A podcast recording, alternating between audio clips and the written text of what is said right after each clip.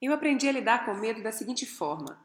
Há muito tempo eu decidi que se eu quero a criatividade na minha vida, e eu quero, eu preciso deixar espaço para o medo também, bastante espaço.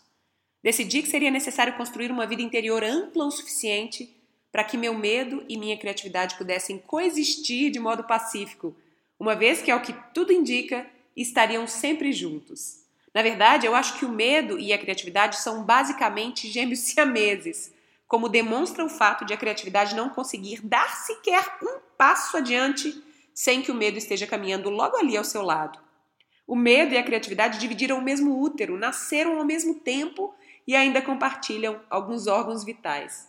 É por isso que a gente precisa ser cuidadoso em relação à maneira como lidamos com o medo, pois eu percebi que quando as pessoas tentam aniquilá-lo, com frequência acabam inadvertidamente assassinando a criatividade por tabela. Então não tento aniquilar o meu medo. Eu não declaro guerra contra ele. Em vez disso, dou-lhe bastante espaço, um espaço enorme, todos os dias. Estou dando espaço para o medo neste exato momento.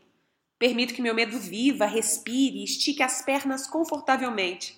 Parece que quanto menos eu luto contra o meu medo, menos ele contra-ataca. Quando consigo relaxar, o medo relaxa também.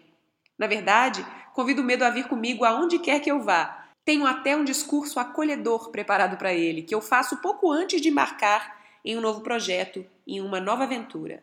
É mais ou menos assim, querido medo. A criatividade e eu estamos prestes a pegar estrada juntos. Sei que você virá conosco, pois sempre o faz.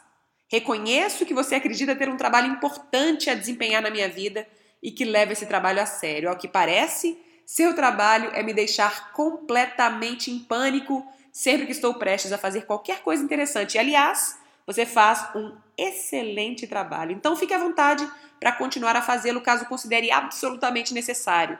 Mas também estarei fazendo o meu trabalho durante essa viagem, que é dar duro e permanecer focada. E a criatividade estará fazendo o trabalho dela, que é permanecer estimulante e inspiradora. Há espaço suficiente no carro para todos nós, então fique à vontade. Mas entenda uma coisa: a criatividade e eu somos as únicas que vamos tomar decisões durante o percurso. Reconheço e respeito o fato de que você é parte dessa família e, portanto, nunca o excluirei de nossas atividades, mas ainda assim suas sugestões nunca serão seguidas.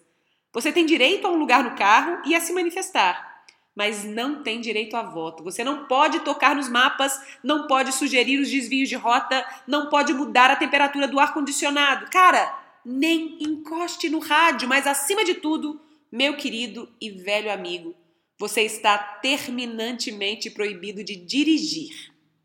E lá vamos nós. Eu, minha criatividade e meu medo lado a lado para sempre, avançando mais uma vez em direção ao território assustador, porém maravilhoso do resultado incerto. Esse foi o trecho Pé na Estrada do livro A Grande Magia da Elizabeth Gilbert lido por mim, Rafa Capari. E eu te faço um desafio agora para encerrar. Que tal criar o seu próprio discurso acolhedor? O que, que você falaria para o seu medo antes de começar um novo projeto? Que tal? Mãos à obra. Um beijo, câmbio, desligo.